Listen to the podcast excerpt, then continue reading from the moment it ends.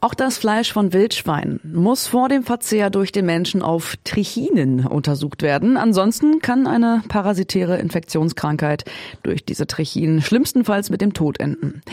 Doch solche Untersuchungen müssen auch bezahlt werden. Aber wer soll dafür aufkommen? Ein Thema, das jetzt im zuständigen Ausschuss des Kreises behandelt wurde. Joachim Stracke berichtet. Wie in den vergangenen Jahren hat die Kreisverwaltung zur Haushaltskonsolidierung vorgeschlagen, dass die Trichinenschau für erlegtes Schwarzwild wieder von den Jägern zu zahlen ist. In der Summe geht es um rund 14.500 Euro.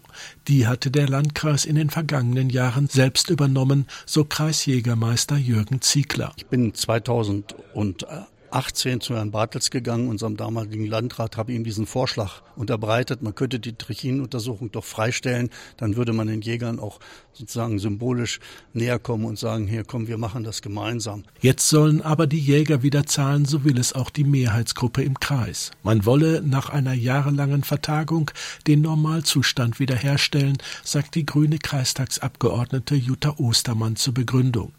Ziegler hält die Trichinenschau aber für eine staatliche Gesundheitsaufgabe. Die Trichinenuntersuchung ist ja zum Schutz der Menschen eingeführt worden. Sie ist verpflichtend, sie ist gesetzlich festgelegt. Parallel würden die Jäger selbst schon eine freiwillige Untersuchung bei Wildschweinen über Schweinepest-Antikörper zahlen.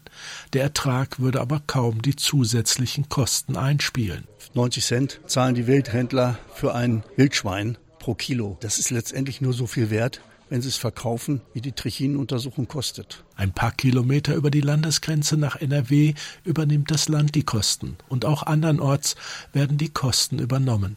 Auch der Landkreis Hammelpyrmont ist letztendlich einer der wenigen außer Holzminden, der überhaupt dann diese Gebühr erhebt. Die anderen Landkreise verzichten drauf. Im Fachausschuss hat die CDU gegen die Wiedereinführung der Gebühren gestimmt. Dadurch würde der millionenschwere defizitäre Haushalt nicht wirklich verbessert. Endgültig muss jetzt der Kreistag entscheiden. Jürgen Ziegler hofft noch auf ein Einsehen. Vielleicht entscheidet sich der Kreistag noch mal anders, wäre schön.